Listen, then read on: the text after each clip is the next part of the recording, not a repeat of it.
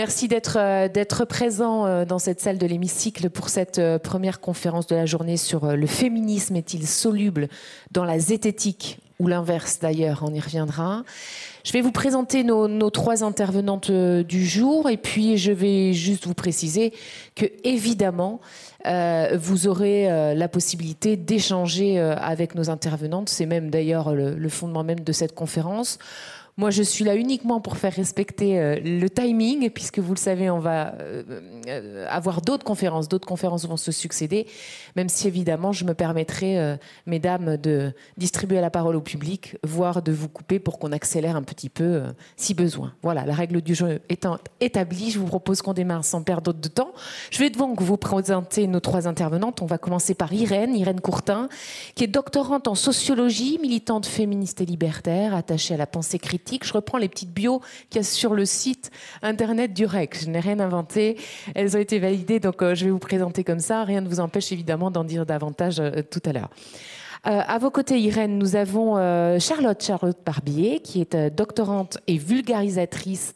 Votre thèse porte sur la notion d'esprit critique en éducation. Vous traitez des sciences sociales sur YouTube avec votre chaîne Les langues de chat.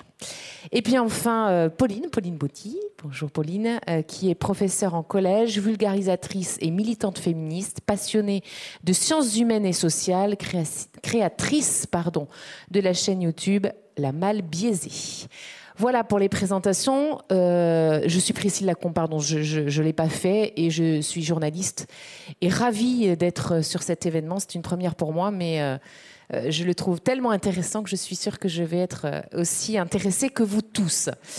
Alors on commence peut-être sur cette, euh, sur, cette, sur cette thématique. Le, féministe, le féminisme pardon, est-il soluble dans la zététique? Ou l'inverse, l'inverse Pourquoi c'est important qu'on pose cette question au premier tour de table? Qui commence? Allez, mesdames, il en faut une qui se lance. Ça marche? Bon. Euh, bah, je crois que ce qui a peut-être motivé cette table ronde, c'est aussi un constat que dans les milieux dits euh, sceptiques et zététites, on trouve assez peu de femmes, finalement, en termes de proportion et surtout en termes de visibilité. En fait, dans certaines associations, même si euh, finalement on croise des femmes, elles ne sont pas visibles, elles ne sont pas reconnues dans ce milieu. Quand on regarde, par exemple, les vulgarisateurs sur YouTube qui parlent de scepticisme et de zététique, bah, les grands noms qui reviennent, c'est toujours des hommes. Et donc, euh, ça pose déjà un peu euh, bah, cette question, ce, constat, de dire bah, qu'est-ce qui se passe? Est-ce que c'est les femmes qui s'y intéressent pas? Est-ce que les femmes ne font pas preuve euh, d'esprit critique? Bon, je crois pas, évidemment. Et donc, c'est une des premières motivations. Et aussi le constat de tension, parfois, qu'il peut y avoir entre des militants et militantes féministes et les milieux sceptiques.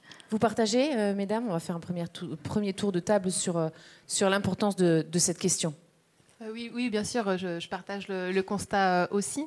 Euh, je rajouterais que plus que soluble ou pas soluble, on va discuter plus largement des relations entre scepticisme et féminisme. Je pense que Charlotte reviendra aussi sur les définitions aussi, qu'est-ce que c'est le scepticisme, l'esprit critique, etc. et puis voilà, on partagera des expériences personnelles et puis peut-être des, des pistes de réflexion aussi sur ce que peut apporter le féminisme au mouvement sceptique. Et puis peut-être aussi nous, euh, en tant que féministes, à quoi nous servent les outils critiques euh, qu'on a pu s'approprier. Euh, voilà. Très bonne idée. Pauline, d'abord une réaction sur cette thématique. Eh bien, alors je sais pas, mon micro fonctionne Oui, c'est bon. Je mettez-les très près de la bouche, on vous entendra très bien. Comment j'ai le micro euh, Exactement. Oui, déjà, première chose, c'est euh, quand on dit le féminisme est-il est euh, soluble dans la zététique C'est donc bon, autant la zététique c'est bien défini, autant le féminisme, moi, ça me pose un problème parce que quand on parle de féminisme, il y a plusieurs courants, il y a plusieurs mouvements, il y a plusieurs idéologies. il va falloir aussi parler de ça, des différents courants, parce qu'il y a certains courants qui ne sont pas solubles dans le scepticisme. Hein. Quand on a préparé la table ronde, on en a parlé.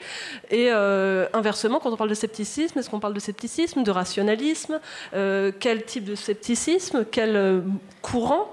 Il y, a, beaucoup de choses à prendre bah, en compte. Peut-être qu'on peut commencer par ça. Alors allons-y. Mhm. faisons le point sur ce qu'est le féminisme et les différents courants.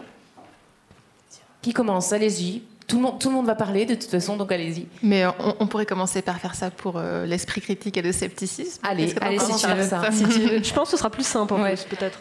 Alors après, Bon, et forcément, il n'y a pas de, consensus sur ces termes. je pense qu'on peut considérer que si on, si on distingue scepticisme et zététique, que la zététique, c'était à l'origine euh, l'idée de tester des prétentions et des affirmations paranormales extraordinaires en utilisant des outils, des démarches, des méthodes qui sont issues des sciences euh, expérimentales et des sciences naturelles. Donc ça, c'était un peu à l'origine. Puis ça a été utilisé comme un moyen de sensibiliser aux questions de démarche scientifique dans des cours à l'université, par exemple avec Henri Brock. Et puis on a le scepticisme. Alors là, c'est compliqué parce qu'on a le scepticisme antique d'un point de vue philosophique, on a le scepticisme scientifique qui est plus proche euh, d'une forme de, rationalisme. Et euh, aujourd'hui, on va dire cette espèce de, enfin, ce, scepticisme, ça regroupe un ensemble d'acteurs, un ensemble de pratiques, un ensemble de principes qui ne euh, sont pas toujours en accord. Donc, par exemple, on peut avoir des principes d'humilité intellectuelle, voilà ce, ce genre d'idées, et puis qui sont des fois en pratique, forcément, quand on est face à des individus un petit peu différents. Mais d'ailleurs, même euh, le, rationalisme est un courant philosophique et c'est encore pas tout à fait ce qu'on observe dans la vulgarisation lambda sur Internet. Hein. On est plus proche, plus proche, hein, on n'est pas exactement dans le scepticisme scientifique encore. Ce sera peut-être ce qui se rapprochera le plus de ce dont on va parler. Et l'esprit critique, par contre, donc euh, c'est plutôt considéré dans la plupart des travaux comme un ensemble de compétences et d'attitudes qui sont associées à des connaissances, euh, qui nous permettent de faire, d'exercer une pensée qui est réfléchi, qui est raisonnable pour prendre des décisions sur ce qu'on doit croire ou ce qu'on doit faire. Donc on peut faire des liens entre le scepticisme, il peut nourrir l'esprit critique, mais ce n'est pas du tout des synonymes. Et c'est pas forcément évident en plus. Donc ça c'est pour le, scepticisme, pour, le féminisme alors. Vous, vous m'avez dit que ça va être plus compliqué. On va essayer de, vulgariser, de faire simple. Oui, alors en, quelques mots, euh, euh, le féminisme contemporain, on va dire plutôt dans le contexte français pour, pour simplifier, il est parfois appréhendé comme euh, étant le fruit de plusieurs vagues, même si c'est une simplification et que c'est débattu par des historiens, des historiennes, voilà, qui ont leurs propres caractéristiques. Par exemple, le féminisme des années 70, c'est un féminisme plutôt matérialiste, qui s'est attaché à analyser les rapports domestiques, la politisation de l'intime, etc. Euh, quand on parle du féminisme, disons, de la dernière vague ou le plus contemporain, on va davantage penser à des notions comme la notion d'intersectionnalité. Il y a peut-être des incompréhensions qui vont entourer ça aussi. Alors, c'est à nuancer parce qu'en fait, euh, ce qu'on retrouve dans le féminisme contemporain, en fait, il y en avait déjà des racines dans, les vagues d'avant. Mais donc déjà, il y a cet aspect euh, historique-là à prendre en compte. Et puis ensuite, il y a aussi euh, bah, des ancrages politiques euh, différents, hein, tout simplement. Hein. Un féminisme, je sais pas, communiste ou anarchiste, il ne va pas se positionner de la même façon qu'un féminisme beaucoup plus, beaucoup plus libéral, par exemple. Donc ça fait déjà pas mal de, voilà, pas mal de choses à prendre en compte et même sans parler de, vagues, dans les vagues elles-mêmes, il y a différents courants, puisque tu as parlé du matérialisme. Le matérialisme a été euh, contemporain aussi du différentialisme. Quand on parlait des différents courants qui sont solubles ou non, autant le matérialisme peut, dans certaines mesures, euh, être euh, favorable à l'esprit critique, autant le différentialisme, euh, clairement, va contre la science, puisque l'idée du différentialisme, c'est un féminisme qui se base sur un essentialisme des hommes et des femmes, qu'il y a des différences inhérentes et que c'est ce qui justifie que, par exemple, les femmes soient à la maison et les hommes au travail. Je caricature, mais globalement, ce sont des mouvements féministes qui ont existé et dont on retrouve encore des traces aujourd'hui dans certains mouvements essentialistes, euh, dont par exemple le féminin sacré euh, s'inspire beaucoup. Vous, vous, êtes d'accord? Je vous vois bouger de la tête. Oui, oui, tout à fait. On pourra y revenir euh, un petit peu ensuite, mais on est complètement d'accord. On aura quelques exemples aussi. alors, ben, allons-y sur les exemples. N'attendons pas.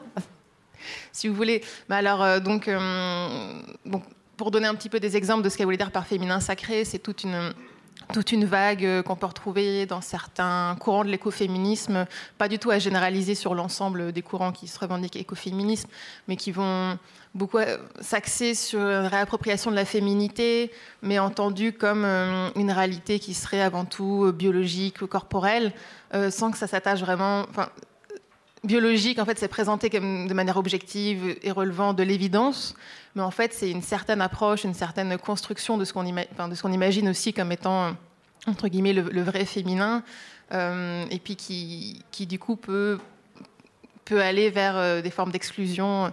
Par exemple, euh, c'est des courants qui vont, qui vont assez souvent avoir des dimensions transphobes. Donc, on, on en reviendra, voilà.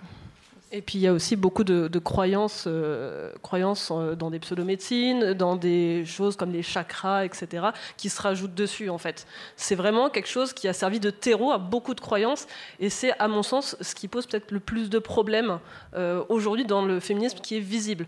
Alors c'est vrai qu'on n'a pas préparé de slide, mais moi ce dont j'aime bien parler à l'heure actuelle, c'est que il y a eu le 8 mars, il n'y a pas longtemps, donc le 8 mars, la journée mondiale des droits des femmes. Et euh, il y avait dans une librairie euh, très grande librairie, très grande enseigne dont on ne citera pas le nom, euh, un stand qui a été créé pour le, 8 mars. Et sur ce stand, on trouvait bien sûr euh, du Simone de Beauvoir, euh, du Olympe de Gouges, etc. Mais on trouvait également bah, le féminin sacré, les chakras de la féminité, des choses qui n'avaient absolument rien à voir. Et ça pose un réel problème parce que c'est ce qui est visible en fait.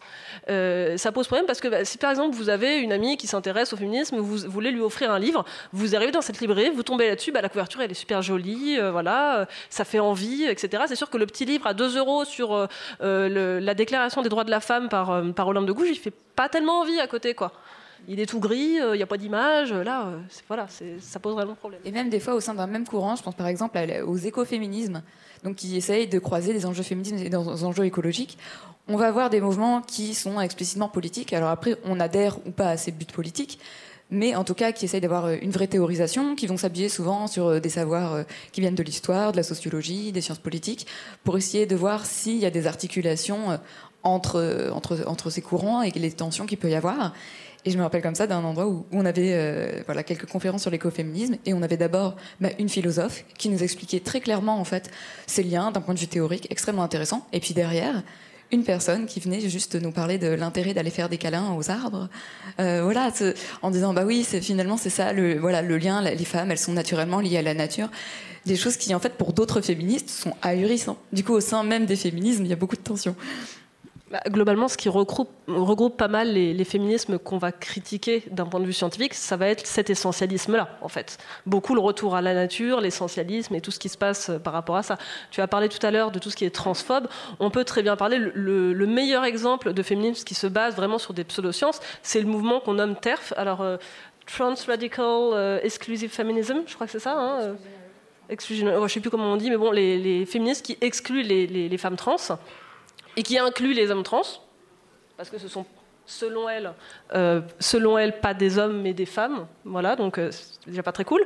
Euh, mais surtout, ce qui est intéressant, c'est que de voir historiquement, ça se base en très grande partie sur les écrits d'une, alors je, crois qu'elle est philosophe, de Janice Raymond, une américaine qui a écrit un essai qui s'appelle, alors je l'ai noté, mais j'avoue que j'ai pas emmené mes notes, peu importe, et euh, qui a servi de base, en fait, cet essai a servi de base à toute l'idéologie euh, TERF. Euh, et le problème, c'est que cet écrit a été, alors ça date quand même des années 70 hein, de mémoire, ça a été débunké de très nombreuses fois par la science, par toutes les études qui sont sorties depuis mais on revient toujours à cet écrit-là parce qu'il sert de base et qu'il valide leur théorie.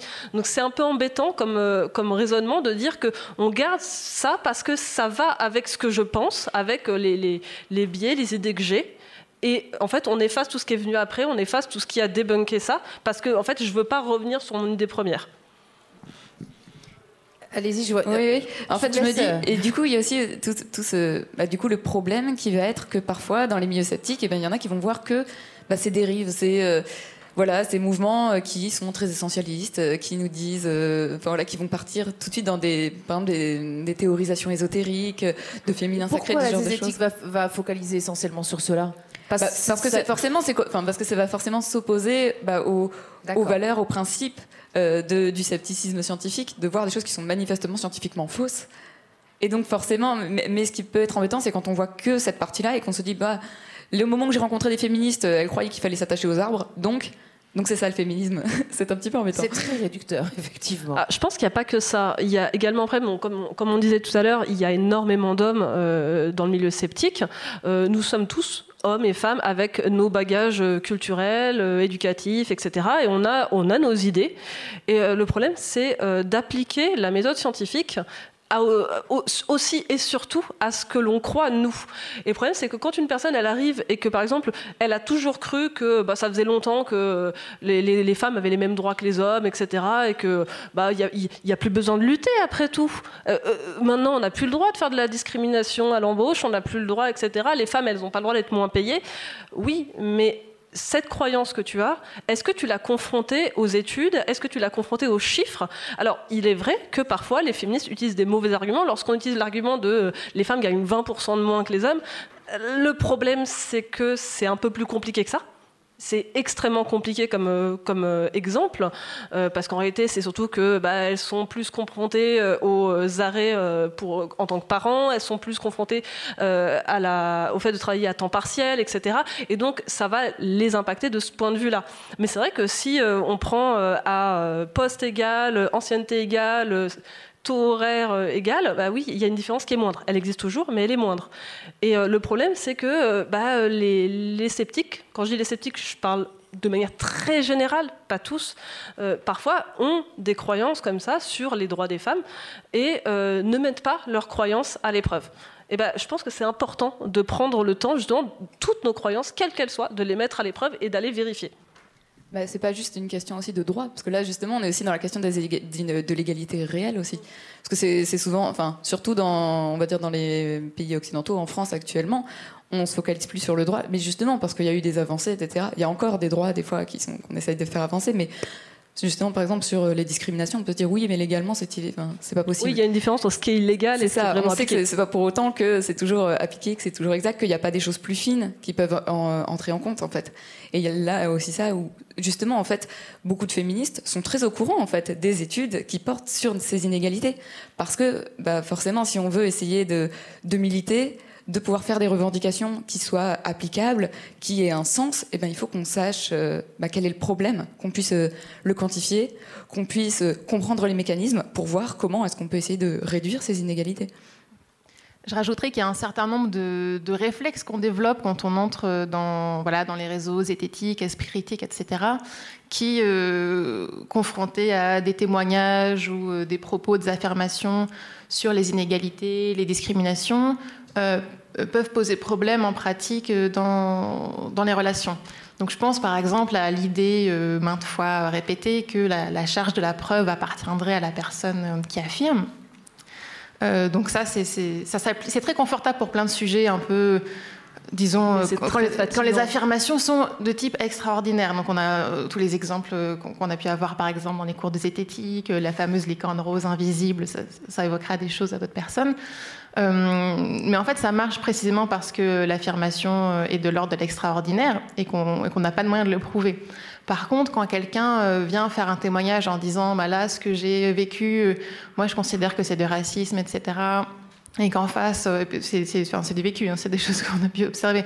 En face, la réaction, c'est non, mais en fait, euh, moi, enfin, moi, je vois pas la preuve que ce que tu as vécu là, c'est du racisme, et c'est à, toi, en fait, de, prouver presque que c'est ça que tu as vécu. Eh ben, là, ça pose problème, en fait. Là, on n'est plus, on n'est pas dans une situation où c'est ça qui devrait s'appliquer. Déjà parce qu'en fait, on a plein de travaux, et donc notamment en sciences sociales, euh, qui nous permettraient, avec, euh, disons, un, un minimum d'effort et de recherche, de voir que le témoignage qu'on vient de voir, en fait, il s'inscrit dans une dynamique beaucoup plus large.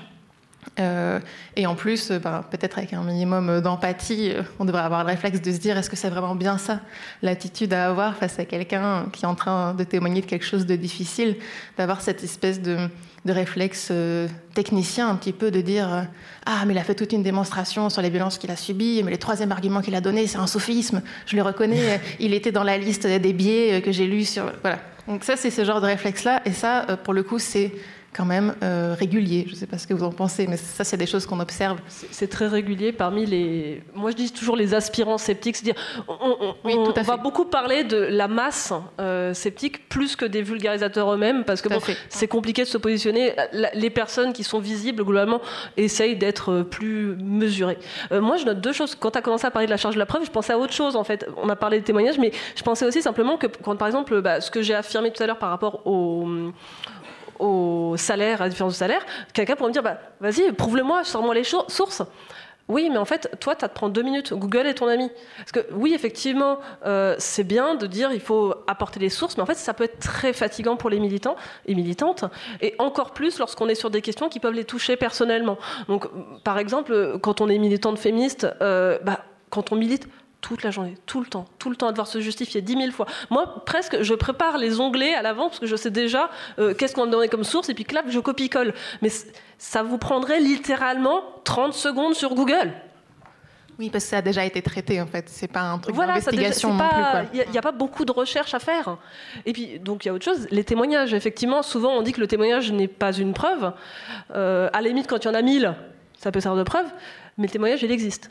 Et quand on est sur un sujet un peu chaud, alors quand je dis chaud, c'est euh, un sujet malléable, quelque chose qui est humain en fait, euh, bah, ce qu'a ressenti la personne, euh, ça existe. Et puis en plus, oui, il y a, comme tu disais, toutes les, études en sociologie qu'il y a derrière.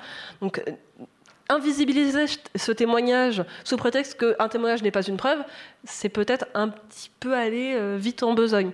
Et c'est peut-être ça qui est important, c'est de se rendre compte que oui, euh, effectivement, le témoignage de euh, Mamie Janine euh, ou de Papy Raymond qui a pris son homéopathie et qui se sent mieux de son rhume, effectivement, c'est pas ça qui va dire que l'homéopathie fonctionne ou pas.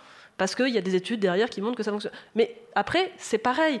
Si ça lui fait du bien, eh bien, tu continues, Papy Raymond. Hein. Franchement, continue si ça te fait du bien. Ça te fait pas de mal, c'est déjà ça. Mais les, témoignages, effectivement, sont pas forcément des preuves, mais on peut les écouter quand même. Quand euh, vous avez une personne qui dit, bah moi, j'ai vécu du racisme à l'embauche, j'ai vécu du sexisme, euh, euh je sais pas, euh, lorsque j'ai dû acheter une moto.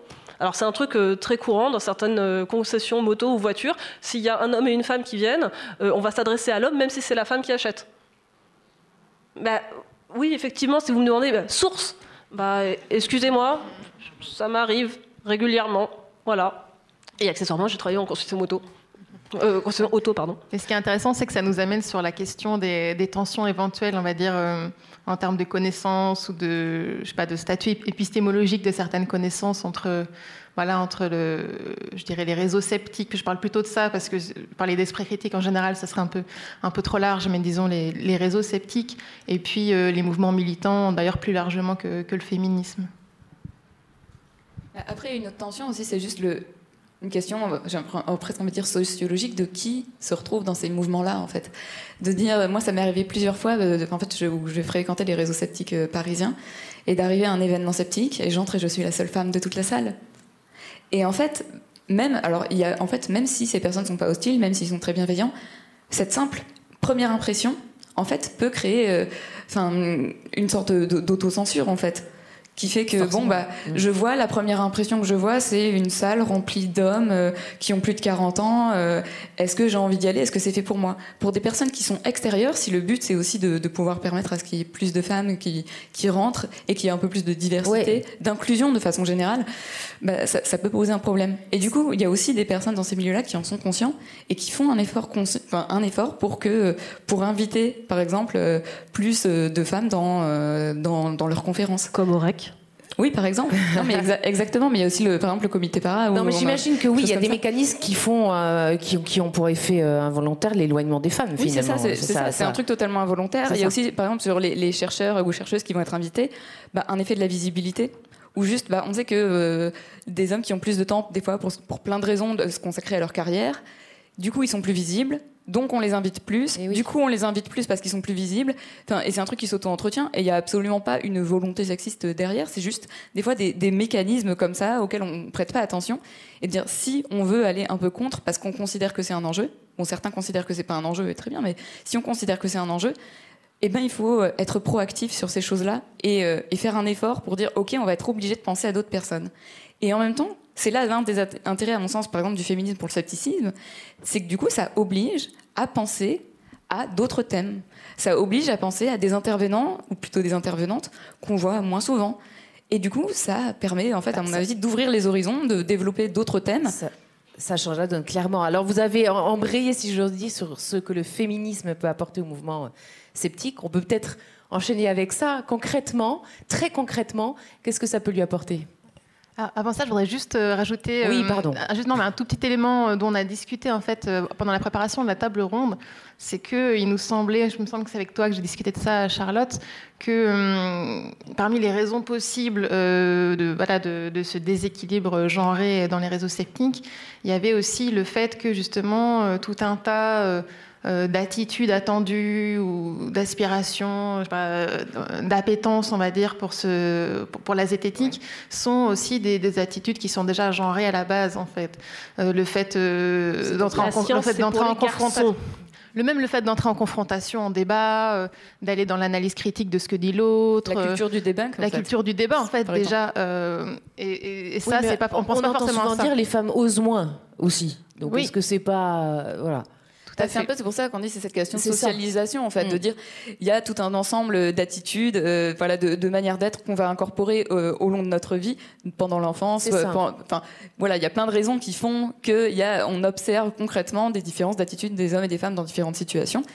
Et bah, on se rend bien compte qu'il y a certaines attitudes qu'on retrouve ou des, qui, qui, sont attendues dans certains milieux qui peuvent créer ça. Par exemple, débattre de façon collaborative ou débattre de façon très confrontante, de façon très confrontante, je ne trouve plus le mot. C'est pas la même chose. en fait, de dire je viens et le but c'est vas-y prends tes meilleurs arguments, moi je prends mes meilleurs arguments et euh, on se fight. C'est pas la même chose que de dire ah bah tiens on va essayer de construire ensemble. Hum, je suis pas totalement d'accord avec toi, mais c'est pas grave. Vas-y, explique-moi. Ok, je te réexplique. Bon, peut-être que j'avais tort. On avance euh, un, peu collaborativement. Et puis, donc, pour faire le lien avec la, avec la question euh, posée, euh, tu disais aussi penser à d'autres thématiques, etc. Et ça, ça nous amène aussi sur l'idée que, euh, en fait, il y a des personnes très compétentes en termes d'esprit critique qui sont parfaitement en dehors des réseaux sceptiques, c'est-à-dire qui ne sont pas dans ces réseaux qui sont aussi en partie des réseaux affinitaires, parce que ça finit par se construire comme ça, qui sont dans d'autres disciplines, qui sont des fois aussi dans, dans des mouvements militants, qui sont qui exercent en tant qu'enseignants, enfin il y a plein de raisons, et qui en fait ont des choses à apporter euh, dans leur domaine, euh, qui ont peut-être aussi euh, d'autres approches de, l'esprit critique. A aussi, je pense, enfin, tous les mouvements autour de l'éducation populaire, en fait, qui sont très familiers en fait de toute une partie des outils, des outils critiques dont on parle et qui pour autant ne sont pas forcément intégrés au, au mouvement sceptique à proprement parler. Et est-ce que le féminisme finalement ne peut pas être ou n'est pas une porte d'entrée pour penser les enjeux sociaux bah, c'est exactement ça, parce que la plupart des, femmes qui œuvrent dans la sphère sceptique sont sur des questions sociaux, en fait. C'est beaucoup, euh, justement, euh, sciences humaines et sociales. Et le fait d'ouvrir, en dehors même du féminisme, le fait d'ouvrir les portes et de faire venir le plus de femmes possible, c'est justement réussir à parler d'autres sujets, parce que c'est malheureux, mais c'est très genré. Les hommes parlent de sciences dures, les femmes parlent de sciences molles. Donc voilà. Ça, fait rire, ça, fait rire. Je sais très bien de à quoi les gens ont pensé. Mais tu, sais, tu peux le faire à l'inverse. Nous, on parle de sciences humaines et sociales, et les autres ont les sciences inhumaines et asociales. Et voilà. Ah, ça marche vachement mieux. Je que mon micro, il fonctionne pas. Si, si, si, on vous entend bien. Vous l'entendez bien mais après, Oui, oui, il n'y a pas de problème. Mais après, cette distinction, on la retrouve aussi dans la recherche. Mais c'est aussi pour ça que je me dis, par exemple, inclure plus d'intervenantes, ça va aussi modifier, les... modifier cette répartition. Quand on regarde, par exemple, euh, les, taux de, comment, de, nombre d'hommes et de femmes euh, proportionnellement euh, qui passent les concours de maître S et maître de conférence, et eh ben en fait, dans les disciplines plutôt de lettres et langues, il y a une majorité de femmes. Quand on arrive les plus masculinisées, ça va être sciences physiques, mathématiques, etc. Et donc, bah aussi, euh, parler de certains sujets, ça permettrait aussi d'avoir euh, peut-être plus d'intervenantes et, enfin, et inversement. Oui, oui, je suis, complètement d'accord, euh, ça s'alimente. Et donc, pour rebondir sur ce que vous disiez sur le féminisme comme porte d'entrée, l'analyse féministe des, rapports sociaux, parce qu'on parle de ça, on parle du féminisme comme mouvement et d'ailleurs des féminismes, mais en l'occurrence, ce qui nous intéresse, c'est les analyses sociales, sociologiques, en fait, qui ont été produites par rapport au féminisme, euh, en fait, ce sont des savoirs critiques en eux-mêmes déjà. Ce sont des savoirs qui vont, qui vont aller interroger euh, les conceptions dominantes, qui vont aller les confronter euh, bah, à l'étude, du réel, en fait, des rapports sociaux, notamment dans des sphères qui sont moins visibles. Donc, on a parlé de la sphère de l'intime, mais qui vont aussi, voilà, aller interroger des choses de manière chiffrée. Et donc, ce sont déjà des savoirs critiques. Et donc, à ce titre, c'est assez interpellant, on va dire, quand on milite qui est euh, à ce point une forme de suspicion euh, sur le fait d'être militant. Alors même qu'on répète à l'envie que euh, personne n'est neutre, qu'on est bien au courant que tout le monde a des biais, euh, tout le monde est parfaitement d'accord sur le principe que l'esprit critique, ça s'applique d'abord à soi. Alors, ça, c'est vraiment fascinant. Quand on, dit, quand on le dit, tout le monde est d'accord. Hein. Mais l'application, c'est beaucoup plus compliqué. et donc, quand on, est, quand on est militant ou militante, finalement, on est l'objet un peu d'une suspicion quand même. Parce qu'on est orienté, alors même que, comme le disait Charlotte, on sait qu'on est attendu au tournant quand on milite. Et en fait, ça nous oblige à être euh, très rigoureux sur plein de sujets. Je ne dis pas que c'est le cas de tout le monde. Évidemment que, comme disait Pauline tout à l'heure, il y a des mauvais arguments. Aussi, tout simplement, quand les gens vivent des choses, ils les disent avec leurs mots. Et des, fois, des fois c'est maladroit. Parce qu'on est mal informé, hein, tout simplement. Oui, c'est ça. Et puis parce que tout le monde n'est pas... Euh, enfin chercheur ou spécialiste de, la question.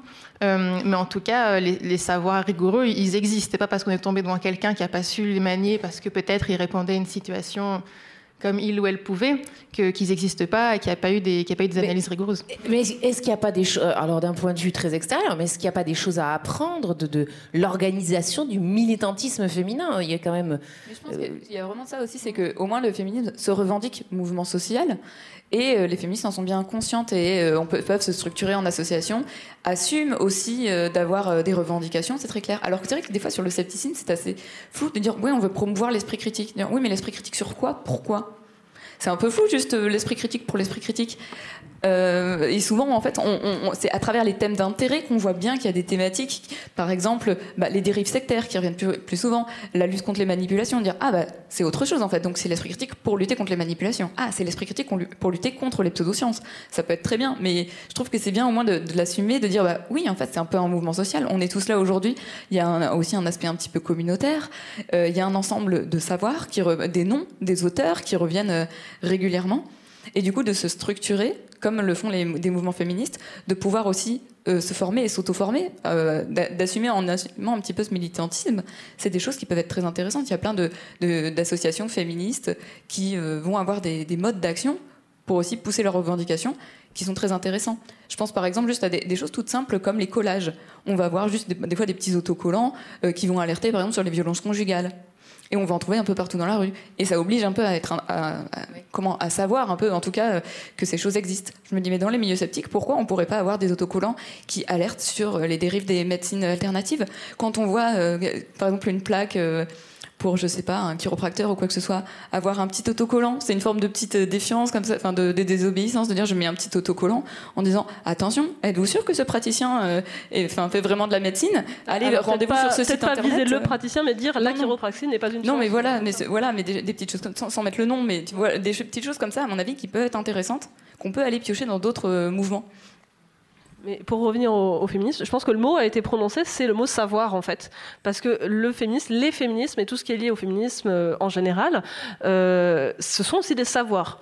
Je, je, vais vous donner un scoop. Vous êtes, je vais dire à 99,9%, je suis sûr que vous êtes tous féministes, dans le sens où l'idéologie que tous les féminismes ont, c'est de défendre les droits des femmes. Et levez la main ceux qui sont contre les droits des femmes. Voilà je pense que globalement, il n'y aura pas grand monde. Il y a des personnes qui sont contre le droit des femmes. Il y en a. Je ne suis pas d'accord avec elles. Euh, mais globalement, on est tous d'accord pour les femmes doivent avoir des droits. Ok. Là où on s'entend pas forcément, ça peut être sur euh, quel droit, et puis surtout, euh, ça va être sur des savoirs que certaines personnes qui ne sont pas dans les mouvements féministes n'ont pas. Donc, on parlait euh, des différences de salaire, on parle aussi des violences conjugales, on parle des viols. Quand on n'a pas ces informations, quand on ne se rend pas compte que euh, c'est une femme tous les trois jours qui meurt... Euh, alors, sous les coups, en plus, c'est très faux, parce que c'est rarement seulement des coups. Mais voilà, mais tous les trois jours, il y a une femme qui meurt de violences conjugales. Donc, du conjoint ou de l'ex-conjoint aussi.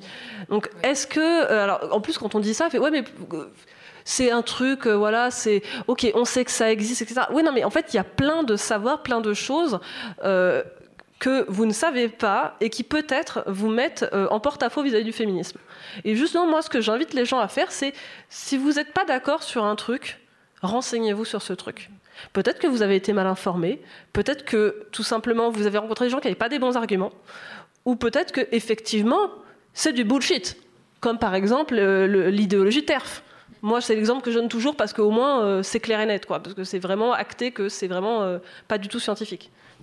Un, exemple que j'ai en tête de ce que tu dis, c'est par exemple, il y a quelques années, le concept de culture du viol a connu une médiatisation un peu plus importante, il a commencé à être plus utilisé. Et dans, dans, de nombreux réseaux sceptiques en ligne, je parle des groupes Facebook, etc., euh, le premier réflexe de beaucoup de personnes, c'était de dire euh, mais est-ce que le terme culture était vraiment bien utilisé à ce niveau-là? Finalement, la culture, ça s'entend de plein de manières différentes, etc. Euh, au, lieu de se pencher sur la façon dont ça a été conceptualisé, ce qu'il y avait derrière. Et après, à la limite, une fois qu'on a lu les travaux sur le sujet, peut-être qu'on peut débattre de la question, qu'on peut se dire bah non, en fait, finalement, moi, je vois que tel auteur parle des mêmes phénomènes et utilise un autre concept qui me paraît mieux. Et pourquoi pas C'est une vraie discussion qu'on peut avoir. Mais enfin, que le premier réflexe soit de dire Moi, je pense que la notion, elle me convient pas, au lieu de s'intéresser aux phénomènes qui sont recouverts, ça donne une, idée en fait des, problématiques récurrentes qu'on a quand on essaie de discuter de ces sujets-là dans, voilà, dans les réseaux sceptiques. Un exemple très concret. C'est le biais de l'abri à vélo, hein, souvent, euh, dont on parle. Il n'est pas très connu, celui-là. Euh, j'explique, c'est qu'en fait, on a un gros problème donc la construction d'un énorme building, euh, donc là en l'occurrence c'est euh, tout ce qui est lié au viol, aux violences conjugales, etc. Et au lieu de s'intéresser à comment on va faire les fondations, comment on va monter les étages, on s'intéresse à la couleur de l'abri à vélo qu'on met devant. Sauf qu'en fait c'est pas le sujet, c'est un détail, c'est pas ça qui va changer euh, la donne en fait. Alors, je suis désolée, mesdames, mais il est 10h21 et, comme j'aimerais quand même que la salle participe, j'aimerais qu'on enchaîne sur une question qui pourra nous permettre de, ramasser tout ça. C'est l'intérêt du scepticisme quand on est féministe. Est-ce qu'on peut s'y attarder quelques minutes et revenir là-dessus? On a vu comment ça fonctionnait dans l'autre sens. Peut-être qu'on peut euh, basculer maintenant euh, de ce côté-là. Dites-nous tout, en quelques mots. Je vais être provocatrice, dans le sens où je pense qu'il peut être intéressant, mais il n'est pas nécessaire parce que euh, bah, justement, comme on le dit, bah, selon les objectifs qu'on se donne, en fait, beaucoup de féministes ont déjà des savoirs critiques, en fait, sont déjà renseignés, ont déjà des compétences pour aller lire des articles scientifiques, font des fois elles-mêmes des, enfin, certaines sont des universitaires. Et du coup, euh, venir et leur dire non, mais je vais t'expliquer comment on lit une étude, tu ne sais pas lire une étude, ça peut être extrêmement agaçant. Et justement, comme des fois, il y a des mouvements euh, qui peuvent être un peu, où il y a beaucoup de confrontations avec les féministes dans les, milieux sceptiques, je me dis des fois, c'est pas un cadeau de dire, bah, venez vous y intéresser, puis après, elles vont devoir refaire de la pédagogie dans le milieu sceptique pour euh, expliquer leur truc. Alors qu'en fait, elles, disent, oui, mais c'était, notre but, c'était pas de défendre le scepticisme, c'était euh, nos combats féministes, et ça les détourne, et on a l'impression de perdre du temps à devoir réexpliquer plein de fois euh, des trucs qu'on a déjà expliqués depuis cinq ans. Donc, par contre, ça peut être intéressant si des personnes s'intéressent à certaines thématiques au croisement des deux. On avait par exemple aussi pensé à, l'astrologie, dans le sens où on sait que bon, ça tient pas du tout la route, etc. Mais on se rend compte aussi dans les utilisations un peu mainstream de l'astrologie que ça, ça peut être au croisement du bullshit et du sexisme, dans le sens où ça va être souvent centré sur les relations. Ça va être ah bah oui pour les femmes pourquoi il faut regarder l'astrologie? Parce que ce qui compte avant tout c'est les relations amoureuses en général avec un homme évidemment euh, voilà et ça doit être ça qui est central dans sa vie et qui regarder l'horoscope pour lui dire euh, ce qu'elle va faire. Oui. Alors, je, suis d'accord, donc je ne vais pas euh, répéter parce qu'on n'a pas beaucoup de temps, mais euh, il y a une thématique qu'on n'a pas pu creuser ici, mais, j'en profite parce que votre question me l'évoque.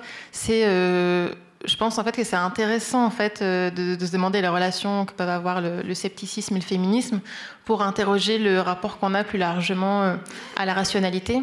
Parce qu'en fait, il y a une critique féminisme historique de certaines formes de rationalité, ou en tout cas de rationalisme, de certaines formes de défense d'une objectivité qui serait universelle, etc. Euh, et ça, on, retrouve beaucoup cette critique euh, donc dans des mouvements féministes, dans les mouvements décoloniaux aussi, parce que en fait, ont été pointés justement eh ben, un certain nombre de, biais en fait dans des travaux qui se sont considérés comme étant objectifs, neutres, etc. Puis qui en fait avaient des angles morts énormes du fait ben voilà, de la position euh, même du monde de la recherche, pas seulement des individus qui la produisent. Euh, et donc, de ce fait, il peut y avoir des glissements, euh, je pense, dans le féminisme, depuis la critique d'une forme de rationalité qui, qui, se pense universelle et qui ne l'est pas, vers carrément une critique de toute forme de rationalisme ou de défense de la science tout court c'est pas dans, dans tous les courants, mais ça peut s'expliquer comme ça aussi, parce qu'en fait, il y a eu des bonnes raisons euh, à des époques d'être sur la défensive face à des courants qui, qui se revendiquent de la science, euh, de l'objectivité, du rationalisme, de, de, très bonnes raisons.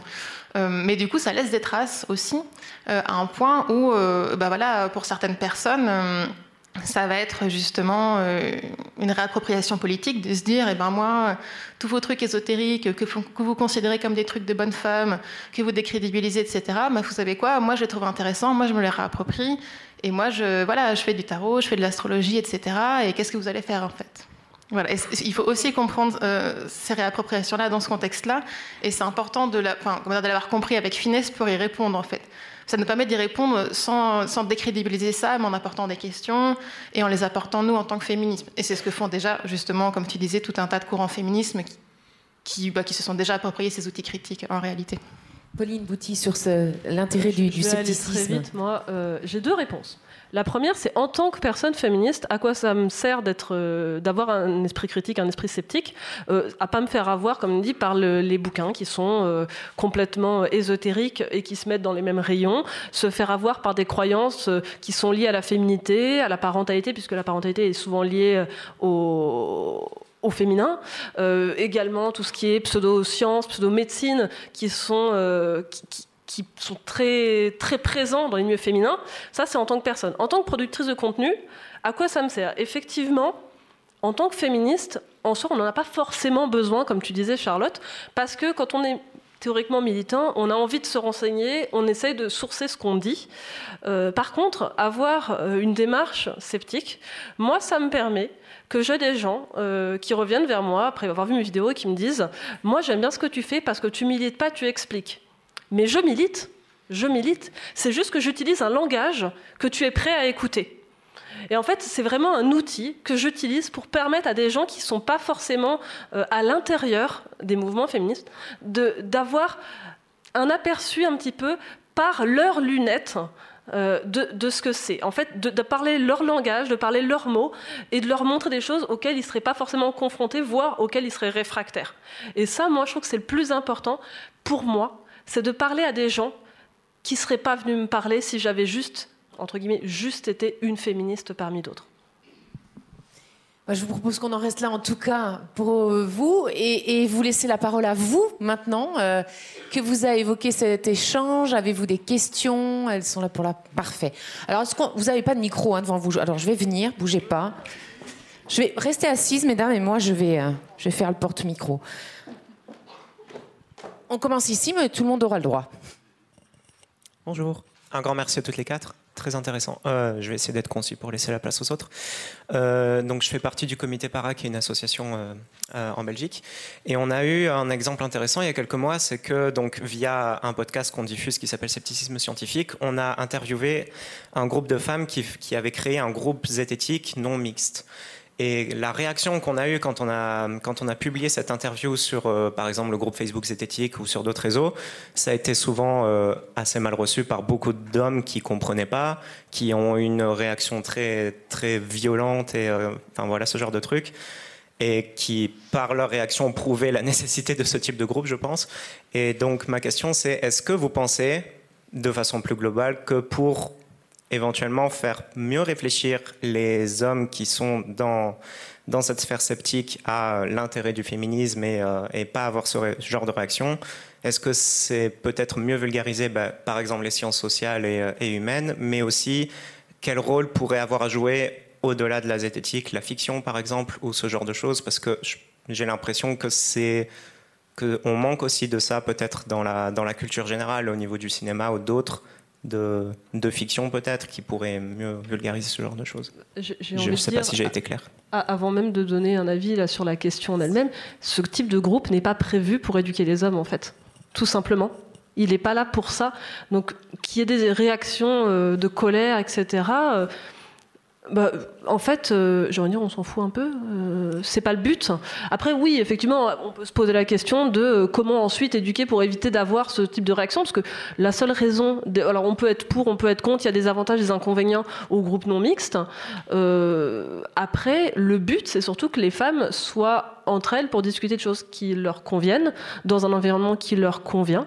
Mais la plupart, en réalité, sont aussi présents sur des groupes mixtes.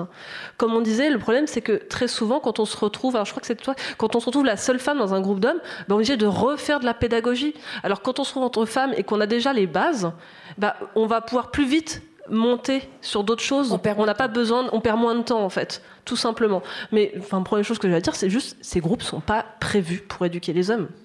Je rajouterais rapidement que bah, donc, les réactions que vous avez eues, c'est évidemment pas des réactions qui sont propres au fait que ces personnes soient sceptiques, hein, mais au fait qu'elles soient des hommes tout simplement. Ça nous rappelle juste que le fait d'être dans des groupes sceptiques, ça change rien. En plus, les groupes évoqués, euh, c'est des groupes dans lesquels euh, dire, le, niveau d'investissement euh, dans l'esprit critique ou le scepticisme est très variable, hein, parce que souvent quand on est sur un groupe comme ça, c'est que ça fait partie de nos intérêts, nos intérêts, mais on n'est pas forcément producteur de contenu, on, on s'y intéresse quand on pourrait s'intéresser à plein de sujets. Mais je suis tout à fait d'accord avec euh, Pauline. En fait, on peut plus largement interroger l'idée selon laquelle ce serait euh, au mouvement militant et aux sciences sociales de faire des efforts pour mieux être comprise et mieux être crédible. En fait, pourquoi ce serait euh, En fait, on le fait déjà en tant que chercheur. Google est votre ami.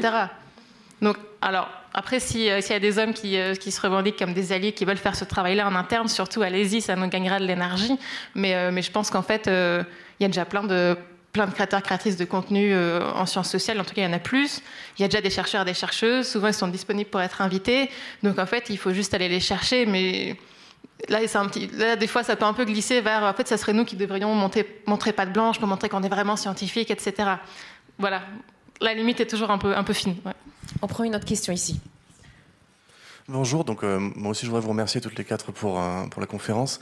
J'ai une question, alors peut-être à leur sujet ou de propos, n'hésitez pas à me le dire. Euh, en fait, il y a la presse qu'on dit féminine, il y a la presse aussi qu'on dit masculine. Est-ce qu'on sait si elles effectuent une, une, sorte de frein au féminisme et à l'esprit critique? Je sais, c'est une question un peu large, mais... Euh, alors, je ne sais pas si on a une heure derrière pour faire la conférence suivante, du coup. Je ne sais pas s'il y a des études sur l'impact direct. Si, si, ça marche. Je ne sais pas s'il y a des, voilà, des études directement sur euh, l'impact que ça a sur les personnes, mais clairement, en termes de, clichés euh, genrés, de stéréotypes, on est clairement dans, dans, des choses, même des fois assez toxiques dans les souvent on va dire les doubles standards. Par exemple les magazines féminins qui d'un côté euh, vont dire comment perdre 5 kilos avant l'été et puis après de, donnent plein de recettes euh, pour faire euh, des bons plats pour toute la famille bon c'est pas vraiment un idéal d'émancipation. Un dossier sur le body positivisme et trois pages sur les régimes derrière. J'ai une question ici c'est que des hommes qui posent des questions. Bonjour. génial. Mesdames, euh, osez demander le micro, hein, vous avez le droit, à, moins que vous, vous sachiez elles déjà savent tout. Déjà. Elles savent déjà. C'est très bien d'avoir des questions des hommes, mais vraiment, prenez le micro parce qu'on a très souvent que des questions d'hommes. Euh, oui, bonjour. Alors, euh, déjà, j'ai assisté qu'à une partie de la conférence, donc j'espère que ma question sera pertinente. Excusez-moi du retard. je vais essayer de faire aussi le, plus court possible. C'est quelque chose qui m'est arrivé la semaine dernière et j'espère avoir un, un, avis sur là où j'ai merdé. J'espère ou là où l'autre personne a éventuellement merdé, c'était un échange un peu tendu qu'un ami à moi a eu avec une féministe, euh, et son copain était là, et les deux étaient, on va dire, euh, deux féministes contre mon pote. Euh, un peu amusé, moi je voulais savoir à quel moment la, partie, la, discussion était partie en vrille. Donc j'ai commencé à discuter avec lui quand il était énervé, je l'ai calmé, il m'a dit c'est une féminazie, on peut pas discuter avec elle. Bon. Non, non, féminazgoul, c'est vachement mieux. très bien, féminazgoul. Et du coup, Bon, bah, j'ai essayé de comprendre de son, de son point de vue. En fait, euh, j'ai essayé, de, on va dire, de lui expliquer euh, que peut-être que ce que la personne en face exprimait, la, la femme en face exprimait, c'est qu'il n'était pas capable de comprendre euh, ce que c'était sa situation parce qu'il n'était pas une femme et que peut-être qu'à partir de là, cette personne, euh, cette femme avec qui il s'est pris la tête, c'était juste mal exprimé en lui disant qu'il n'avait pas d'avis à euh, exprimer parce qu'il n'était pas une femme et qu'il n'avait pas d'avis à exprimer sur la question du féminisme. C'est quelque chose avec laquelle je suis personnellement fondamentalement pas d'accord. Et donc, ben, Discussion, j'ai discuté avec l'autre partie ensuite, dans un cadre assez, assez bienveillant. Je, me suis assuré de leur faire comprendre que je voulais ni juger l'un ni juger l'autre. Et euh, de toutes mes discussions, on va dire, euh, avec des personnes avec des croyances un peu différentes, c'est un hobby que j'ai depuis deux ans maintenant, c'était de loin le plus difficile. Euh, parce que je me suis justement heurté à cet écueil où, en discutant, euh, je, me suis, je me suis retrouvé à lui, parler de, la biographie de Ruth Baden-Ginsburg, qui était absolument extraordinaire. Comment, dans son combat pour l'égalité des femmes, elle a commencé par défendre les droits des hommes, parce que les hommes ne pouvaient pas comprendre les différences, les, discriminations de type sexuel. Et à partir de là, c'est comme ça qu'elle s'est fait un nom. Et ça, j'ai voulu lui, en fait, lui, conseiller de regarder cette biographie-là, et je me suis retrouvé à me faire, euh, enfin, je me suis retrouvé à cette personne qui me dit non mais là tu vois tu te mets dans une, position patriarcale où tu m'expliques les choses je suis euh, tu es l'homme qui m'explique les choses et moi qui dois recevoir ton information alors que bah, c'était pas du tout mon intention et donc euh, quand j'ai commencé à questionner avec cette personne le but de la discussion quel était son rapport à l'information au dialogue euh, la discussion s'est arrêtée. Elle n'a pas voulu répondre. si je peux répondre, je pense qu'il faut différencier deux choses. il y a la question de l'éthique des interactions et la question euh, des positions qu'on peut prendre de plein de façons différentes dans la société. Euh, quand une personne euh, dit qu'elle n'est pas prête à dialoguer, en fait, ça s'arrête là. Je veux dire, c'est juste on n'oblige personne à continuer une discussion. Point final. C'est déjà le premier truc. Point final. Quelle que, soit, quelle que soit la raison, il y a plein de raisons de ne pas être prêt à discuter d'un sujet. On ne sait pas pourquoi. À la limite, on peut y réfléchir de son côté. Après, quand dans une discussion, une militante féministe vous dit qu'on n'a pas à avoir d'avis, euh, souvent ce que ça veut dire, c'est que là, dans le contexte dans lequel on est, elle n'a pas envie d'avoir votre avis. Voilà. ça va pas je pense que le, truc important, c'est que d'après ce que j'ai compris, il y avait eu une dispute juste avant. Alors là, c'est la prof en moi qui va parler. Quand il y a une dispute, il y a une tension, c'est pas le moment. C'est pas le moment. Genre vraiment. Typiquement, vous avez eu une journée on va dire, de merde en tant que professeur. Il y a un gamin qui a été affreux et tout ça. Vous voyez les parents à la sortie. C'est clairement pas le moment de discuter avec le parent. Parce que vous êtes énervé. Le parent a peut-être eu une journée de merde au boulot aussi. Il est énervé. Ça va partir en vrille. Donc là, je pense que la première chose, c'est que c'était pas le bon moment pour lui parler après la dispute. Et ensuite, bah, la personne n'est pas forcément réceptive. Alors, pour plein de raisons, hein, mais voilà. Mais après, même de façon générale, par exemple, sur le tu peux pas comprendre si t'es pas une femme, c'est qu'en général, c'est un argument qui est utilisé pour dire, dans le fond, en fait, on peut pas discuter un ressenti. Et de la même manière qu'on pourrait pas dire, si quelqu'un dit, bah là, en fait, ouais, en fait, ça m'a rendu triste, tu peux pas dire, oh non, mais en fait, rationnellement, t'as pas de raison d'être triste. Bah dire oui, mais en fait, si je suis triste, pas de raison triste. Euh, enfin, et du coup, des fois, ça peut aussi quand même créer une tension de si on commence à essayer d'argumenter sur un ressenti, bah dire oui, mais on l'a pas. Il y a que la personne qui a accès. Euh, ça, ne veut pas dire que tu n'as pas le droit d'avoir d'idées féministes dans le reste de ta vie, mais peut-être qu'il faut les discuter avec tes potes parce qu'en fait, euh, il y a des chances que les femmes dans ton entourage elles sont un peu plus au courant. Ou si elles le sont pas. il faut aborder les choses avec délicatesse parce que ça peut arriver qu'on ait des gens dans notre entourage qui soient concernés par des discriminations et qui ne se positionne pas politiquement contre. Par exemple, un homme qui va avoir des convictions féministes très fortes et qui va avoir des copines qui ne sont pas féministes. Là, c'est une position délicate en fait. Parce que ça se trouve, vous, vous avez été, euh, va dire, éduqué par d'autres féministes, alors vous êtes hyper au courant euh, sur les arguments de fond. Et en même temps, vous ne devez pas l'expliquer euh, vos copines sur le ton du mec qui sait tout. Donc c'est là, en fait, où, bah, il faut juste apprendre à être dans une posture d'accueil, d'empathie, poser des questions et juste mais en fait, c'est aussi la question, comme on dit, qui revient des pratiques, de dire, bah ouais, mais si on est au clair sur le fond théorique, mais qu'en même temps, on se dit bien, ah, on a remarqué qu'il y avait une tendance dans les pratiques à avoir des hommes qui expliquent des trucs aux femmes, et dire, ouais, là, je suis en train de lui expliquer sa propre vie, c'est un peu embêtant. Et euh, je veux dire, ça peut se retrouver dans d'autres situations, par exemple des situations de racisme. Je pense à ça. Moi, j'ai déjà vu comme ça des, amis qui, qui me racontaient un truc, ça me semblait tellement raciste ce qu'elles avaient vécu. Mais en fait, je me dis, euh, c'est un peu bizarre si c'est moi qui mets le mot dessus. je veux pas dire, voir, est-ce que c'est le truc adapté à faire Ouais, euh c'est une position super délicate euh, de dire bon, peut-être que je vais juste lui poser des questions plutôt pour essayer de faire un, truc un peu socratique, quoi. Peut-être la une solution concrète par rapport à la recommandation de lecture, au lieu de lui dire tu devrais lire machin parce que c'est vachement bien et lui expliquer pourquoi. Bah, simplement la fois d'après, quand on la voit, lui apporter le bouquin et dire tiens, je t'offre ça, ça va te plaire. Simplement ça. Et après, elle est libre de lire ou pas, en fait. Et à ce moment-là, vraiment, on est beaucoup plus. Euh, on n'est pas dans le, le mansplaining euh, ou, la m'explication, je crois que c'est comme ça qu'on dit en français. Euh, et, vraiment, on est dans l'idée de mm, j'ai une connaissance, je te la partage, après, tu fais ce que tu veux. il faut, il faut interroger sa démarche aussi, c'est-à-dire que la question, c'est c'est quoi notre démarche en faisant ça? Est-ce qu'on cherche, nous, à montrer à la personne qu'on se soucie de ses combats. Donc en fait, on cherche, qu'on cherche la validation de la personne en mode regarde, j'ai lu ça, c'est intéressant, ça correspond. Ou est-ce qu'on pense vraiment qu'on a quelque chose à lui apporter le livre, peu importe ce que c'est, et dire tiens, je te l'offre, ça m'a plu, ça te plaira peut-être. Je, sais pas, moi je vois ça comme on offrirait un roman en fait. Moi, je pense à un contre-exemple. Je pense à ma grand-mère qui a offert la Bible à ma mère pour lui faire des reproches sur le fait qu'elle n'était pas assez catholique. on peut, le, on peut le vivre aussi super mal comme un gros reproche. Le, cadeau empoisonné en disant Regarde, j'ai pensé pour toi, lis ça. Ça va bien t'aider. C'est pour ça que je disais interroger la raison pour laquelle. Ouais, c'est vrai, c'est vrai. Est-ce qu'il y a peut-être d'autres questions?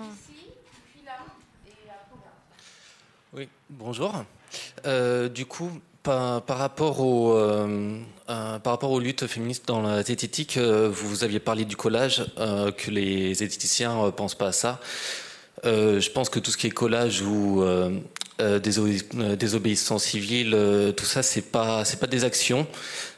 qui sont pensées parce que bah, la zététique, on va dire malheureusement ou heureusement, c'est des personnes qui ont un haut, un haut capital culturel et du coup ces actions-là ne font pas partie des actions qu'ils estiment légitimes. Euh, je voulais aussi revenir sur les, euh, les TERF. Vous avez beaucoup parlé des TERF. Par contre, vous n'avez pas parlé de féministes nationalistes. Oui, on aurait pu euh, aussi. C'est souvent lié d'ailleurs, hein, souvent. Et du les coup, féministes vrai conservateurs sont très liés justement à, tout ça. Hein. Nationalisme, transphobie, parfois homophobie aussi. C'est plus rare. Est-ce qu'il y avait une question particulière du coup là-dessus? Euh, alors ça sera ça sera la fin. Je voulais juste euh, donc juste parler de films nationalistes. Alors donc vous euh, parliez de homophobie, de transphobie, mais il y a aussi du racisme où la principale comment dire des, des films nationalistes disent que la plupart des agressions sexuelles sont faites par des étrangers. Voilà. Donc et surtout dans ces moments-là où il y a l'extrême droite qui est au portes du pouvoir, c'est ça serait quand même assez bien de le notifier qu'il n'y a pas que des films de gauche, il y a aussi des films de droite et et en plus, surtout cette question euh, même euh, de qui commet des agressions, elle est complexe parce que c'est aussi qui commet des agressions dans quel lieu et dans quel contexte. Et qu'est-ce qui, est, sanctionné C'est ça, qu'est-ce qui est sanctionné De dire, bah oui, mais en fait, si on le fait dans l'espace public, c'est plus visible, donc euh, peut-être. Et qui est plutôt dans l'espace public C'est plutôt des classes populaires. Qui est plutôt de classe populaire? Il y, a tout un truc qui s'entretient. Alors que, bon, les agressions sexuelles dans le cadre du travail, bah, on les voit moins. Ou alors, on va les passer sous forme de blague en disant mais c'est Gérard, il est un petit peu comme ça, il est un petit peu taquin et ça va être minimisé. Alors qu'en fait, elles sont là aussi. aussi hein. Dans le cadre de la famille, pareil. pour rester vraiment sur la question euh, du nationalisme et de tout ce qui est féminisme de droite, entre guillemets, je le mets entre guillemets parce que je préfère dire féministe conservateur, euh, qui regroupe euh, tout ce qui est nationaliste, transphobie. En fait, c'est vraiment les parts de féminisme qui sont bah, vraiment anti-science presque, euh, c'est beaucoup des féministes qui ont été utilisés par des mouvements, des mouvements euh, politiques. On remarque beaucoup euh, de, groupuscules politiques très à droite qui utilisent, par exemple, en Angleterre, la LGBT Alliance, qui est un groupe censé être féministe et anti-homophobie, mais qui est foncièrement anti-trans. Donc euh, il a été très utilisé par certains partis, il a été très médiatisé aussi, par J.K. Rowling. Euh, mais euh, voilà, c'est quand même des gens qui militent pour les déconversions des personnes trans et pour, pour des choses extrêmement dures. Quoi. Mais oui, effectivement, ces féministes, ils existent, ils sont anti-science. après, peut-être qu'on n'en a pas trop parlé parce que c'était pas tellement le sujet. On manquait de temps, je pense. Mais moi, je voudrais juste faire une parenthèse pour dire aussi que là, il y a la question de comment est-ce qu'on décide comment on qualifie un mouvement et comment il est qualifié de féminisme ou pas C'est-à-dire que si on prend juste la façon dont les mouvements s'autodéfinissent, euh, en fait, ça voudrait dire que n'importe quel mouvement qui se revendique de gauche est de gauche parce qu'ils ont décidé qu'il l'était, que n'importe quel parti qui décide qu'il est progressiste, il l'est parce que dans ce cas-là, euh, tous les pays qui ont démocratique dans leur nom sont des pays démocratiques. Je vous laisse compter le nombre d'exemples que ça fait. Et donc là, une analyse, on va dire, euh, socio-historique bah, des mouvements dont tu parles, on peut penser par exemple euh, dans le contexte francophone au collectif Némésis, euh, qui se revendique comme féminisme. En fait, euh, quelqu'un qui étudierait les mouvements pour les droits des femmes, en, tout cas l'évolution des droits des femmes et les luttes, en fait, probablement que ces mouvements-là seraient un peu hors sujet, parce que quand on regarde réellement ce qui est défendu, il n'y a pas vraiment de programme en fait de changement de la société. C'est anecdotique, c'est euh, de l'instrumentalisation effectivement euh, xénophobe, etc. Mais quand on regarde vraiment ce qui est défendu par ces collectifs, en tout cas pour le collectif euh, Némésis qui se dit féministe de droite, c'est effectivement plutôt des émanations de mouvements de droite et d'extrême droite. Et les militantes étaient déjà des militantes de ces mouvements. Et en fait, c'est la, constitution en collectif féminisme, en fait, c'est 100% une, tactique. c'est une, tactique. Voilà.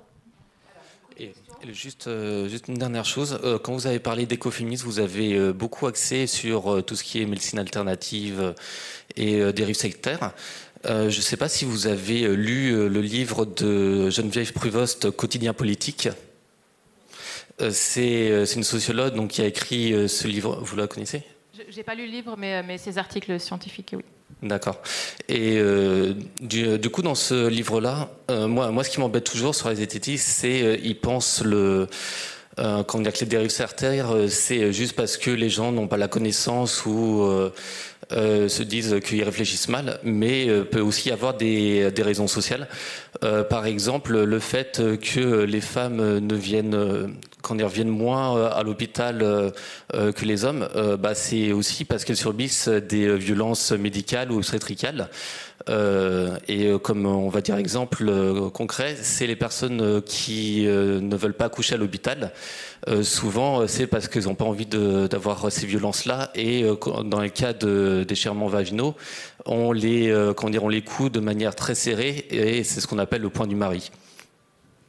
Oui, c'est que tout à l'heure, quand j'ai évoqué les critiques féminisme, de la rationalité, de la science, en tout cas de la façon dont ça a été utilisé, en fait, ça, englobe aussi euh, une critique de, la médecine, euh, de la médecine contemporaine.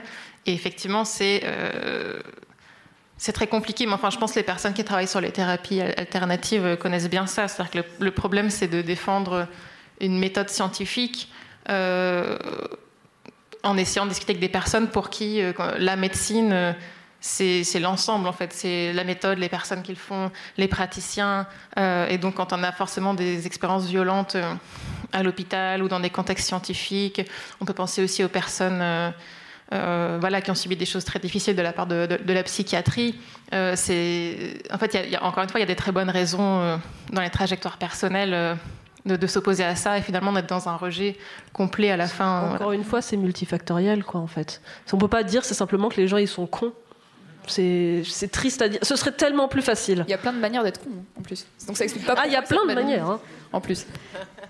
Mais même sur les et puis on est toujours le compte quelqu'un. Mais sur les écoféminismes, il y a aussi par exemple le, beaucoup de femmes qui, qui, vont être intéressées aussi par le fait qu'il y ait des groupes de parole et que des fois ça fait des espaces où il y a la possibilité de dire des violences qu'elles ont vécues et qu'elles ne peuvent pas dire à côté parce que bah, par exemple un psychologue ça coûte cher, tout le monde n'a pas les moyens et des fois d'avoir des endroits où elles se sentent à l'aise, etc. Ça peut aussi attirer vers ces, ces endroits-là. En fait, on dit où bah, il y a des personnes qui sont là, qui sont à l'écoute, etc. Alors on a une question d'une femme. Il y en a une autre en haut d'ailleurs. Ah, super. Bonjour et merci euh, à toutes les quatre. Euh, alors, ça serait, c'est une question réflexion pour poursuivre là-dessus. Donc, euh, moi, je suis féministe aussi et j'habite en Ariège, qui est une terre avec beaucoup de personnes qui ont beaucoup de, de culture alternative, on va dire, pour englober tout un tas de choses. Et euh, je vais revenir un petit peu sur ce que tu disais, je crois, à la fin, par rapport au fait que, en fait, finalement, tout ce qui est dénoncé par la zététique, tous les thèmes qui sont traités par ces courants-là, ce sont des thèmes qui sont beaucoup euh, féminins, donc les parasciences, la question de l'horoscope, etc., par exemple. Et en fait, pour moi, c'est aussi une question de valeurs, donc toutes ces valeurs euh, qui sont démontées par le rationalisme et qui sont les valeurs du coup du care, de, des sensations, etc et auquel moi j'aimerais trouver une manière en fait de me raccrocher à ces valeurs-là, tout en permettant à ces femmes qui y trouvent un refuge de quand même avoir une pensée rationnelle. Et c'est ça, moi, qui m'intéresse, parce qu'en du coup, en tant que féministe, je m'intéresse principalement aux femmes, et c'est là que je trouve le point d'accroche hyper intéressant entre le féminisme et la zététique, c'est que comment on fait pour ne pas critiquer ces valeurs et ces refuges, tout en leur permettant, du coup, de développer un esprit critique. Moi, j'adhère à la réflexion complètement, puis c'est aussi, aussi ma démarche. Par exemple, j'ai un compte Instagram où je discute souvent avec des, personnes féministes, où il y a aussi beaucoup de personnes écolos dedans, et donc euh, aussi une certaine perméabilité, euh, certaines approches, par exemple la naturopathie qui est, très en vogue. Et effectivement, euh, c'est aussi ça un petit peu que j'essaie que, j'essaie de faire en fait. En fait, je pense que c'est beaucoup plus facile de discuter de ça quand les personnes savent déjà qu'elles ont en commun avec nous justement le féminisme, un certain nombre de valeurs, etc. Euh, et le fait de voir que bah, malgré tout on a un regard critique sur ces thérapies euh, et que ce regard critique il n'est pas lié à une tentative de définir euh, ce qui est bien, ce qui est pas bien, ça c'est rationnel, c'est bien, toi t'es pas rationnel, c'est pas bien. Mais, si c'est visible que notre démarche en fait c'est de donner des outils qui sont précisément des outils d'émancipation, on, on, est plus audible, je pense en fait. Et donc du coup je pense que c'est une position intéressante à avoir, mais je pense qu'il y a plein d'initiatives qui arrivent à être tout à fait euh, dans l'écoute, dans le care, euh, dans, ouais, dans le rejet aussi de, de, certaines formes caricaturales euh, de neutralité, etc. Et qui pour autant sont, sont aussi, voilà, comme on disait, des savoirs critiques. En fait, il faut, faut aller chercher ces choses-là, il faut les, faut, faut les proposer en, alternative, en fait. Parce que je reviens sur l'exemple de la naturopathie. Bon, il y aura des, interventions dessus pendant les règles. On peut avoir l'exemple du mouvement des, sorcières beaucoup. Hein. les, gens sont raccrochés à l'image de la sorcière parce que euh, on, on, a longtemps exclu les femmes euh, des, des, compétences scientifiques, que ce soit la médecine ou autre. Alors au lieu d'être médecin, euh, c'était les guérisseuses.